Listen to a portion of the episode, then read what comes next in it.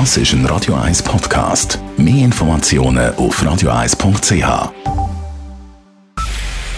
Es ist 9 Uhr. Radio 1, der Tag in 3 Minuten. Mit dem Alles Kral. Die Schweiz erhält in den kommenden vier Monaten mindestens acht Millionen weitere Impfdosen. Dies gab Gesundheitsminister Alain Berset heute nach einer Konferenz mit Kantonsvertretern der Taskforce, der Kommission für Impffragen und den beiden Impfstoffherstellern Pfizer und Moderna bekannt. Der Impfplan könne eingehalten werden, so Alain Berset. Bis Ende Juni können sich alle impfen lassen, die das möchten. Das bleibt realistisch. Ziel ist äh, auch, dass wir dann Richtung Normalität gehen und zwar sehr froh zu, zu sehen, dass wir haben schon mehr als 1,2 Millionen Dosen, die verabreicht worden sind. Es gibt im Moment 20.000 Personen, die jeden Tag geimpft sind. Das Tempo der Impfungen werde steigen und bald würde eine halbe Million Menschen in der Schweiz vollständig geimpft sein. Wenn die Impfungen wie geplant weiter durchgeführt werden könnten, würden bis August die Corona-Beschränkungen fallen, so Berse. Der junge Straftäter Brian alias Carlos erhält vom Gericht Recht. Eine Entschädigung wurde ihm aber nicht zugesprochen. Das Bezirksgericht Zürich hat seine Klage gegen seine Haftbedingungen teilweise gut geheißen. Die Klage Bryans bezog sich auf seine Zeit im Gefängnis Pfeffikon 2017. Er war in Sicherheitshaft in einer Einzelzelle ohne Matratze untergebracht und konnte auch nie duschen. Dies war aus Sicht der Richter persönlichkeitsverletzend. Eine Entschädigung lehnte das Gericht aber aus formellen Gründen ab. Brian hatte vom Kanton Zürich 40.000 Franken gefordert.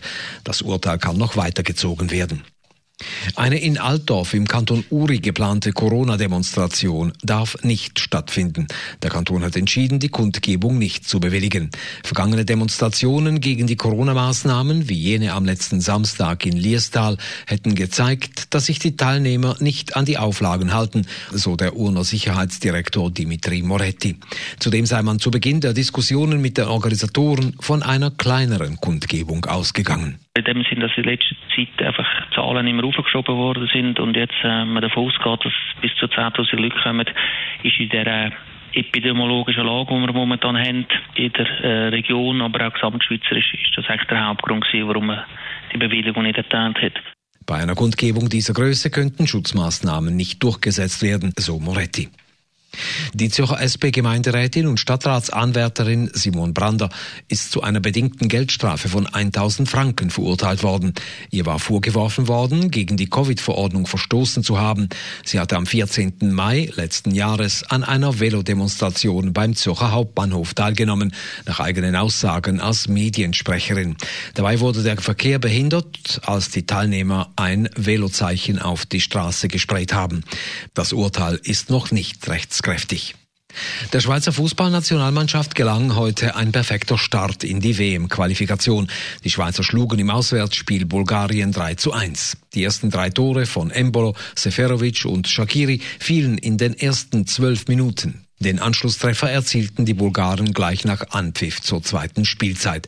Das nächste Spiel absolviert die Nazi am Sonntag zu Hause gegen Litauen. Radio 1 Wetter. In der Nacht noch vereinzelt ein Regensputz möglich. Morgen am Freitag zuerst noch ein paar Nebelschwaden oder tiefe Wolkenfetzen. Sonst aber wieder recht sonnig. Später von Westen her vermehrt hohe Wolkenfelder. Temperaturen zum Aufstehen 1 bis 3 Grad. Am Nachmittag milde 16 Grad. Das war der Tag in 3 Minuten.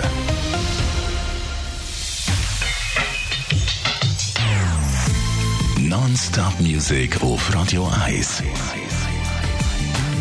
Die besten Songs von allen Zeiten. Nonstop. Radio 1.